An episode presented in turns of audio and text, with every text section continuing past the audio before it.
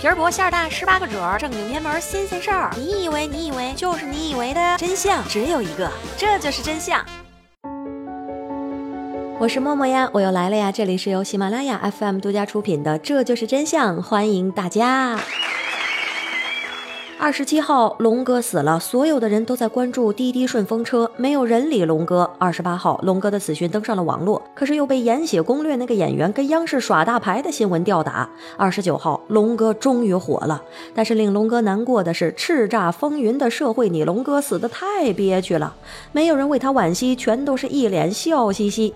龙哥或许曾经怀着仗剑走天涯的梦想，走着走着就走进了耗子。龙哥第一次进监狱，不仅成功的躲避了一波非。黑点还在身上镀了一层金，在监狱里面，很多大哥的纹身看着非常的霸气，让龙哥心痒痒，发誓出来之后一定也要纹个青龙松鼠啥的。刚好一位兄弟说他根骨上佳，能推荐曾经给施瓦辛格纹身的村头王师傅为他量身打造一款发财致富、称王称霸的五星级纹身。龙哥他娘的真信了，然后龙哥纹了一身带鱼皮皮虾。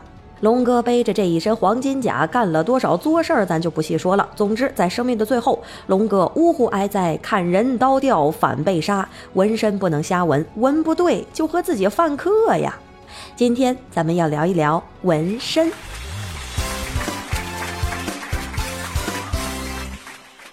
Long long ago，纹身是部落的 logo。那是在上古时期，各个氏族都把自己崇敬的先祖的帅气形象刻在身上，那是行走着的户籍证明，也是祈求神力保佑的对话窗口。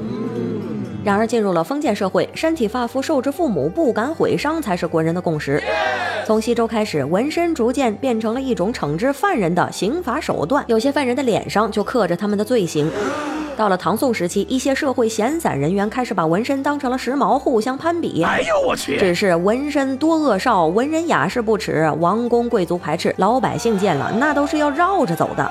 所以一旦纹身上线，那基本上就别想再从底层脱坑了。不要啊！再加上帮派也开始把纹身当做社团标志，有啥打黑专项行动，纹身的人都成了重点的整治对象。抱歉，当然也有例外，比如岳飞刺出了名留青史的精忠报国，这大概就是有史以来。纹身界最高光的时刻。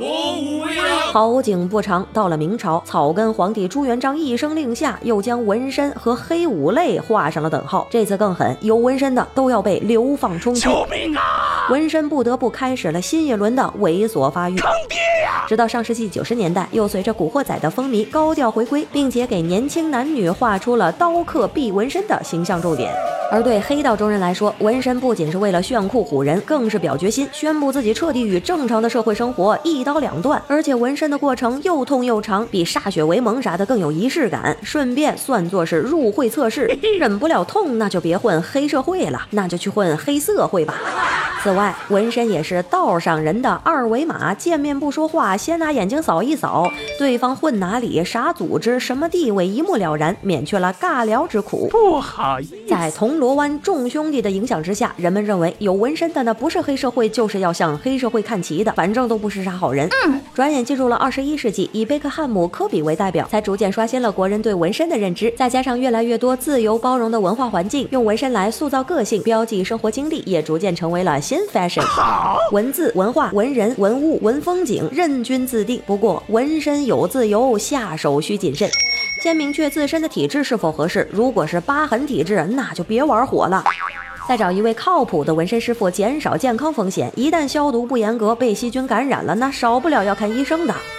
还要规划好职业生涯，想吃国家公粮的，那就别动这个心思了。对不起了。当然，纹身了之后变美变酷变洋气，还是流血流泪活受罪，全看个人的品味。